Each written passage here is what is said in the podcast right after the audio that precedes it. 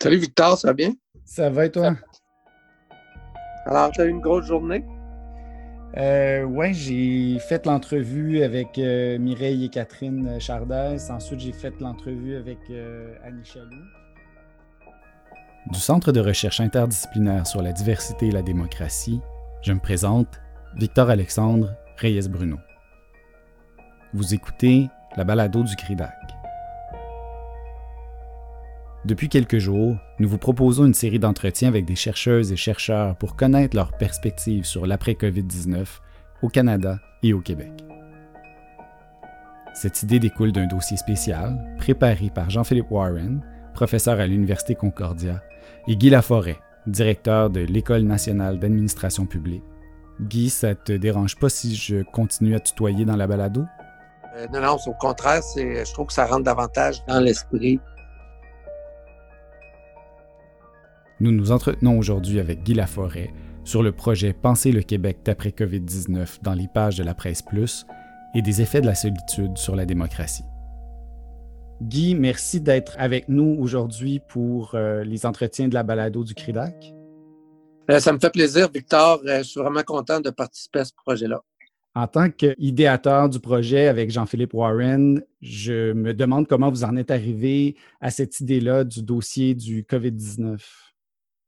Ben, nous, en fait, ce qu'on, euh, Jean-Philippe et moi, on se connaît euh, depuis longtemps. On n'a jamais travaillé sur un, euh, projet concret ensemble, mais on avait le goût de le faire. On s'est côtoyés au fil des ans dans les diverses réunions du CREDAC et je dois te dire que je suis un grand admirateur du travail de Jean-Philippe Warren, qui, dans le fond, avec une double perspective de sociologue et d'historien, je le considère comme une des têtes les plus brillantes du Québec et euh, je suis super content d'être euh, associé à lui dans ce projet-là. On a une sensibilité, Jean-Philippe et moi, sur les points tournants, sur les, les moments qui marquent l'évolution d'une société. Et dans les premières semaines de la crise de la COVID, je ne pouvais pas m'empêcher de me dire, il y a 60 ans, c'était la Révolution tranquille qui nous a immensément transformé euh, collectivement, qui nous a fait sortir euh, d'une société où le pasteur principal, c'était l'Église, et euh, on a, qui a, et bien sûr, ça avait des problèmes.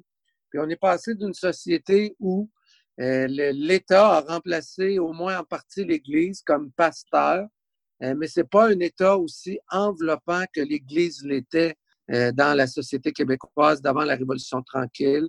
C'est aussi une société qui s'est complexifiée, qui s'est diversifiée, où, euh, dans le fond, euh, le poids du Grand Montréal, du Grand Montréal, de la diversité, en même temps, euh, le poids du marché, le poids de la mondialisation, une hmm. société qui s'est immensément complexifiée, mais elle a quand même des grands référents historiques.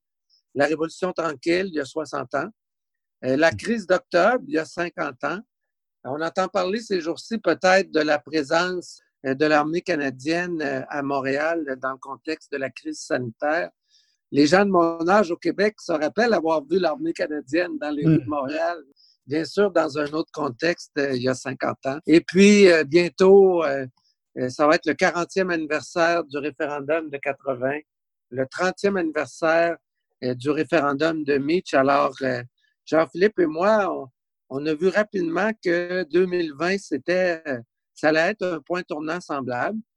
Puis en même temps, on, regardait comment la société, comment le gouvernement fonctionnait euh, à travers la crise euh, dans les premières semaines. Et rapidement, on s'est dit, parce que tous les deux, Jean-Philippe et moi, on, on, est euh, extrêmement mobilisés par le rôle des sciences, et en particulier des sciences humaines et sociales, dans l'interprétation de la société québécoise, de sa complexité, de sa trajectoire historique. Et dans le fond, on avait le goût de mettre ensemble des réflexions euh, qui, qui, viendraient d'un horizon euh, pluridisciplinaire vaste, euh, qui représenterait un bel équilibre homme-femme, un peu générationnel aussi, là, sans y aller dans, dans la fourchette trop large. Hmm. L'idée que les jeunes doctorants, post-doctorants enrichiraient le projet, c'est venu un peu plus tard. Mais donc, c'était ça l'idée de base, c'était d'avoir un regard pluridisciplinaire juristes, philosophes, sciences politiques, spécialistes des politiques publiques, spécialistes des questions plus individuelles, de l'immigration, des grandes dimensions sociales comme l'environnement, du rôle de la recherche, de celui de la bioéthique. Donc, dans le fond, c'est cette idée-là. Et franchement, un coup qu'on a eu l'idée, on a eu l'idée peut-être un dimanche, et les premiers textes paraissaient euh, dans le dossier Penser le Québec d'après la COVID-19 dans la presse euh, une semaine après, donc moins d'une semaine après. Alors, on est vraiment content de la manière euh, par laquelle les collègues ont embarqué dans le projet. Donc, on est content que ça se traduise par les textes dans la presse, la reprise des, textes dans le magazine de la phase, dans les balados du CRIDAC, que les textes de 100 mots soient un point de départ, mais suivi rapidement par des textes plus importants. Et en plus, clin d'œil euh, à la relève que euh, des jeunes de la relève euh, vont prendre le relais bientôt. On est extrêmement content de ça aussi. Je profite du fait que tu sois par ailleurs le directeur de l'école d'administration publique pour te demander quel sera le rôle de l'université dans la société d'après COVID-19. Ben, tu sais, Victor, nous, les NAP, on est 0,5 de 1 de 1% des équivalents temps complet dans le système. Donc, euh, bien sûr, moi, je m'assois à cette table-là avec, euh, avec euh, pas mal de modestie, mais hmm. je te ferai une confidence.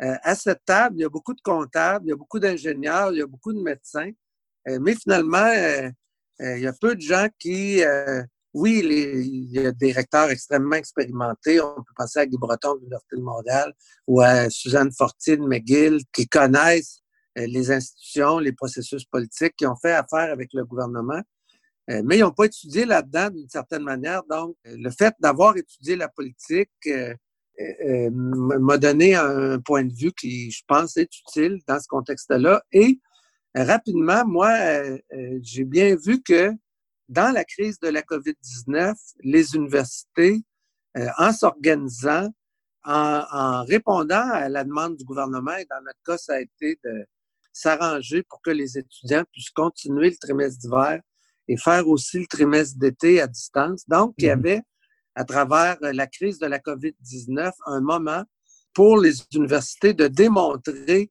leur indispensabilité, euh, toutes disciplines confondues, pour la société québécoise d'aujourd'hui et de demain. Hmm. Je ne te cache pas qu'on regarde ça, euh, Jean-Philippe, mais les collègues dans le projet, Alain Noël, Luc Godbout, et énormément de professeurs, euh, ceux qui sont dans le projet, euh, mais ceux qui ne nous sont pas et qui sont dans nos réseaux, euh, pensent à la diversité des différentes équipes au sein du CRIDAC, à, l'incroyable richesse du corps professoral des, de l'ensemble des universités montréalaises auxquelles, à notre taille, on contribue, nous aussi, les NAP. Et je pense ici, exemple, à des collègues politologues comme Stéphane Paquin, Stéphane Roussel ou Nelson Michaud euh, de l'ENAP qui euh, euh, ont leur point de vue sur comment les universités peuvent se déployer dans ce contexte-ci. Donc, quand on regarde ailleurs dans le monde, on voit que que ce soit en Europe du Nord, que ce soit en Espagne auprès du président Sanchez, que ce soit auprès de la chancelière Merkel, où elle, a dit très clairement en fin de semaine que ce sont des rapports qui sont produits par l'Académie Léopoldina, euh, qui est une des académies scientifiques euh, les plus vieilles au monde. Donc, Mme Merkel dit que c'est un rapport pluridisciplinaire avec des savants d'une vingtaine de disciplines qui se sont réunis en l'espace d'une dizaine de journées euh, auprès de l'Académie Léopoldina, qui vont la guider dans les choix qu'elle est en train de faire pour la société allemande ces jours-ci en réunissant son cabinet et puis euh, l'ensemble des ministres présidents des Länder. Donc, nos disciplines, les sciences humaines et sociales, mais également l'ensemble des universités, du savoir scientifique. On l'a vu avec ce que fait la santé publique, euh, le docteur Arruda et son équipe euh, auprès du gouvernement du Québec. Les universités, plus que jamais dans notre histoire, sont conviées par le défi que représente penser la réaction à cette crise dans l'immédiat et penser la reconfiguration de la société après. Hmm.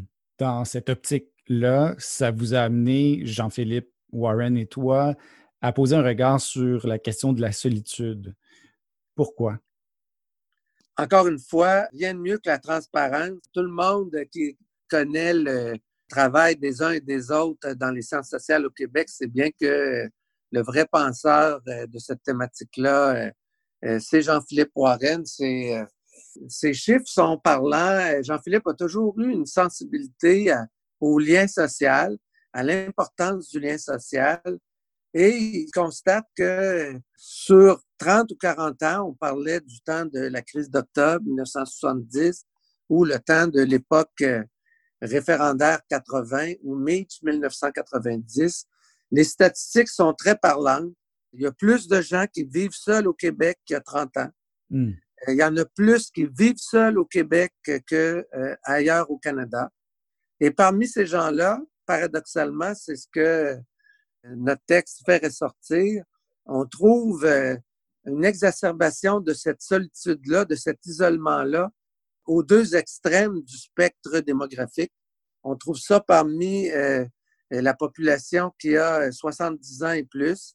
celle qu'on retrouve dans le pic de la crise actuelle, dans beaucoup de CHSLD, dans, euh, peut-être en résidence, mais euh, mm-hmm. enfermés dans, dans un certain isolement, dans une solitude, mais également aussi chez les milléniaux, chez les moins de 30 ans, qui, beaucoup plus que leurs prédécesseurs d'une génération disent, avoir peu ou pas d'amis, euh, vivent avec euh, les technologies des médias sociaux, avec euh, les capacités communicationnelles techniques développées, mais néanmoins relativement seuls. Alors, c'est un regard lucide sur certaines des caractéristiques de la société québécoise contemporaine qui est marquée mmh. par on voyage beaucoup, on s'intéresse beaucoup au reste du monde, euh, mais euh, il y a énormément de solitude au Québec et, euh, comme le texte le fait ressortir, cette crise-ci, en confinant les gens, ben, exacerbe ces éléments-là, ces facteurs-là d'isolement,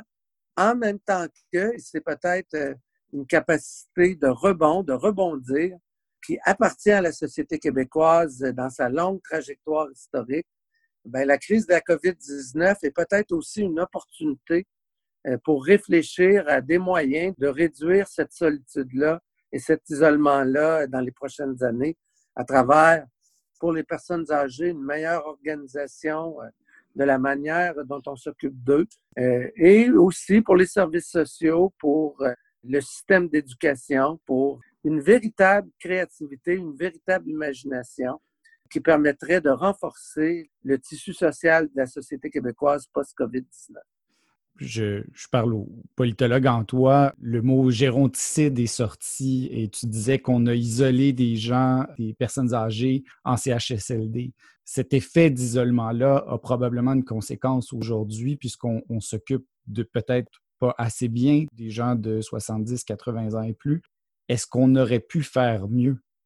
On peut toujours faire mieux.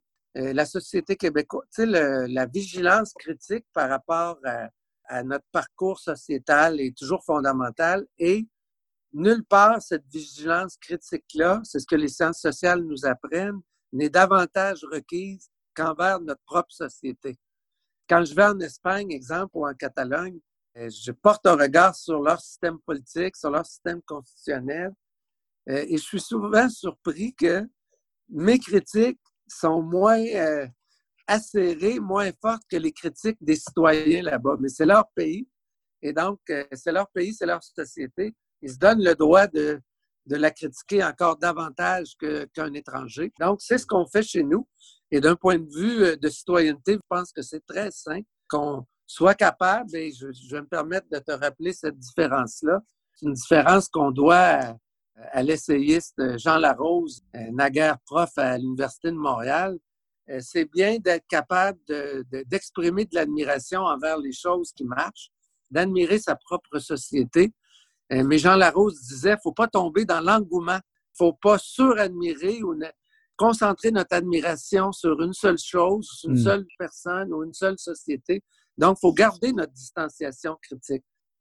Il est clair que ce qu'on voit depuis un mois et demi nous montre que euh, notre gouvernement, dans la manière dont on a organisé la santé en général, la santé publique.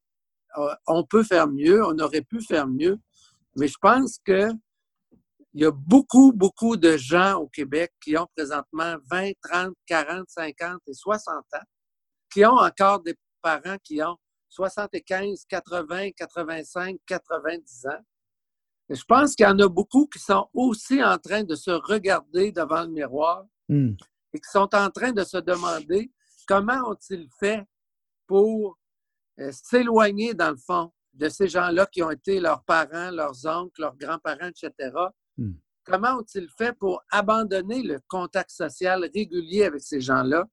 Comment ont-ils fait pour les laisser, d'une certaine manière, dériver vers des lieux où, on le voit bien, euh, il est plus ou moins agréable de vivre? Donc, hmm. c'est, oui, une dimension de responsabilité collective, mais je suis convaincu qu'il y a tout un train de responsabilité individuelle et familiale et que ces gens-là, euh, la plupart d'entre nous, on est bien conscient de notre part de responsabilité dans ce dérapage-là de l'ensemble de la société. Une dernière question peut-être pour le politologue. Quel lien fais-tu entre les, besoins démocratiques et la solitude? C'est une question euh, difficile. Je, ne suis pas sûr euh, d'y avoir une réponse, mais le travail sur la citoyenneté démocratique, qui est au cœur euh, du projet du CRIDAC, la citoyenneté démocratique, quand on la soigne, euh, quand on y met davantage de collaboration, euh, quand on crée des forums publics pour la parole citoyenne, ben on encourage les gens à sortir de leur isolement. Euh, on, c'est une manière aussi de briser les solitudes que de travailler au renforcement de la démocratie, à sa consolidation, à démontrer que le, la participation citoyenne a une valeur, qu'elle est prise en compte euh, par, euh, par nos institutions. Donc, euh, travailler à, à, la consolidation de la citoyenneté démocratique, à son élargissement, à de meilleurs forums de participation en soi, c'est une manière de briser les solitudes individuelles aussi. Merci beaucoup. Merci. bonne soirée et on se reparle bientôt. La balado du CRIDAC est possible grâce au concours d'Olivier de Champlain professionnel de recherche à l'Université du Québec à Montréal et coordonnateur du CRIDAC. Je suis Victor-Alexandre Reyes-Bruno. Merci d'avoir été à l'écoute.